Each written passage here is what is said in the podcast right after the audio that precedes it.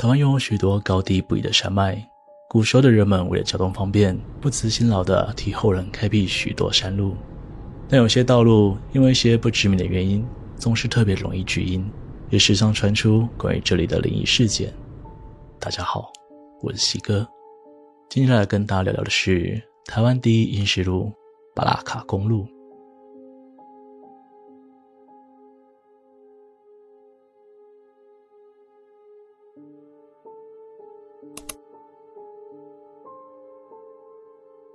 巴拉卡公路是市道一零一号公路的支线，从新北市的新庄起，通往阳明山小油坑阳金公路的道路。由于这里的道路狭窄，货车禁止进入，所以有许多人喜欢在白天的时候来这里骑脚踏车，欣赏路边的自然美景。尤其是在炎炎夏日，这里绝对是阴凉避暑的好去处。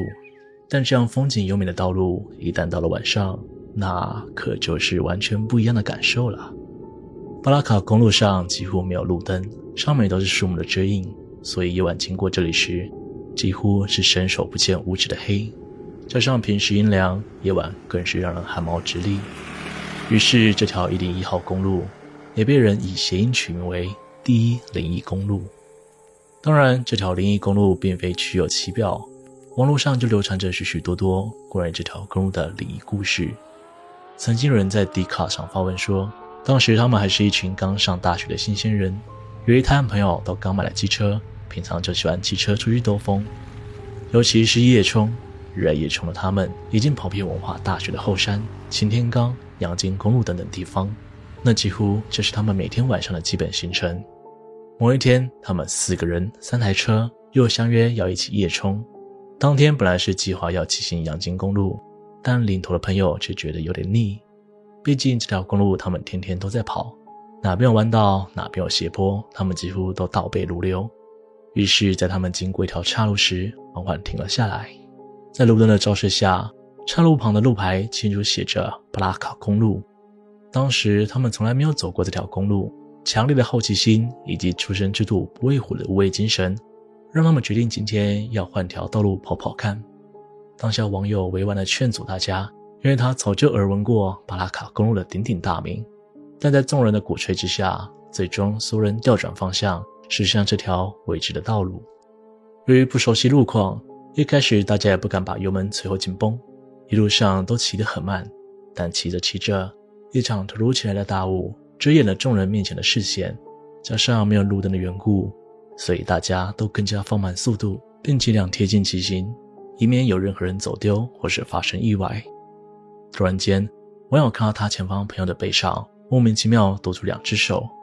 一左右攀搭在肩膀上，那双手又继续直直往上伸，最后紧抓着上方路过的树枝，迅速离去。这一幕几乎让网友吓傻，他立刻闪烁大灯，向前方带路的朋友示意后，迅速超车，改成由他带领的众人赶紧离开下山。直到山下来的便利商店，众人才停下来稍作歇息，大家都买了一些吃喝的东西来压压惊。网友这时候开口询问朋友，刚刚是否注意到自己身后多了一双手，而对方表示，事实上他也有发现，从机车的后照镜里可以清楚看到背后有一双手向上不停延伸。然而，另一人听到他们的窃窃私语后，说了更让人毛骨悚然的话语：“其实我们刚刚弯进巴拉卡公路后，我在后座看到，道路两边一直站着一排人，等着我们。”除了好兄弟一同乘车的故事之外，网络上还有许多人分享鬼之眼的故事，像是有另一群喜欢夜冲的大学生，他们跟上个故事那群人不同，本身已经有骑行过巴拉卡公路经验，但他们却在某一次夜冲时，骑到了一个从来没有看过的地方，于是他们停在路边的破旧公车站，一边休息，一边讨论接下来该怎么做。奔着路是人走出来的，此一概念上。他们重新跨上机车，顺着感觉继续骑行。由于他们四个人，两台车，网友坐在后座，沿路都在和前座的朋友聊天，一边欣赏着夜间的山林。直到行经过一间小小的土地公庙时，驾驶突然紧急刹车，让整台车差点打滑在地。正常来说，后座的人遇上这种情况，一定会怒斥驾驶行为。但网友知道这并非他的错。后来下山之后，两人才重新聊起刚才发生的事情。他们都看到原本前方笔直的道路，在经过小庙的那一瞬间，突然变成了整片山壁。若没有急刹，此时两人早就躺在地上了。如果周围人看到，那或许还是眼花；但两人同时看到一样的场景，那就很难解释得通了。